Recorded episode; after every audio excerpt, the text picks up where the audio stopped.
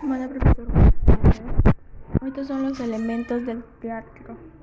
Los elementos del teatro principales son los actores, el texto o el guion, la audiencia, el vestuario, el maquillaje, la escenografía, la iluminación, el sonido y el directo.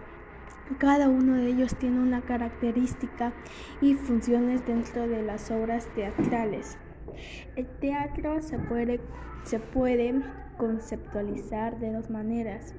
El primero es el género literario, escrito por dramaturgos, cuyo propósito principal es ofrecer diálogos entre personas con el ánimo de ser representados ante un público por, este, por esta razón a este tipo de teatro se le conoce también bajo el nombre de género dramático. Asimismo se llama el teatro al arte de la actuación, en la que se personifican historias frente a unos espectadores o frente a una cámara. La palabra teatro proviene del término griego teatron, que significa lugar para mirar.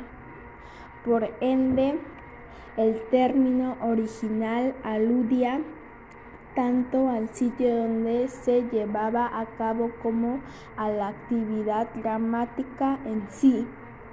A menudo las personas también usan el término dramático para referirse al teatro Probablemente se debe a que ésta se deriva a la palabra, la palabra griega que significa hacer o actuar para referirse a la actividad teatral en un escenario sin necesariamente dirigirse al drama como género literario de ficción.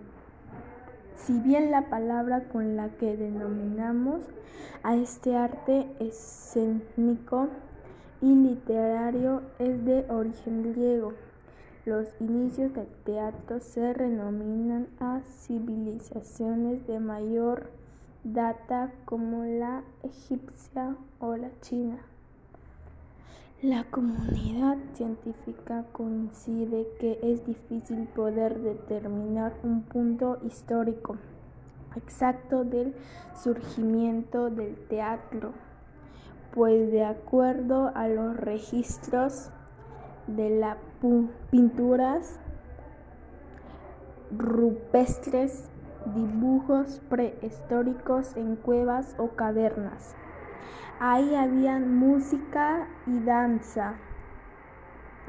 Al, ser el teatro una manifestación artística y una forma de comunicación presente a todas las culturas desarrolladas, características propias de acuerdo al momento histórico y a su ubicación geográfica. Desde este desde esta perspectiva afirmamos que el teatro está formado por dos componentes básicos, el texto y la representación. El teatro nace de unir textos y representación, por muy variadas que sean las formas y fórmulas que esta unión se lleve a cabo. El... Gracias. Ahora le paso la palabra a mi compañero Álvaro.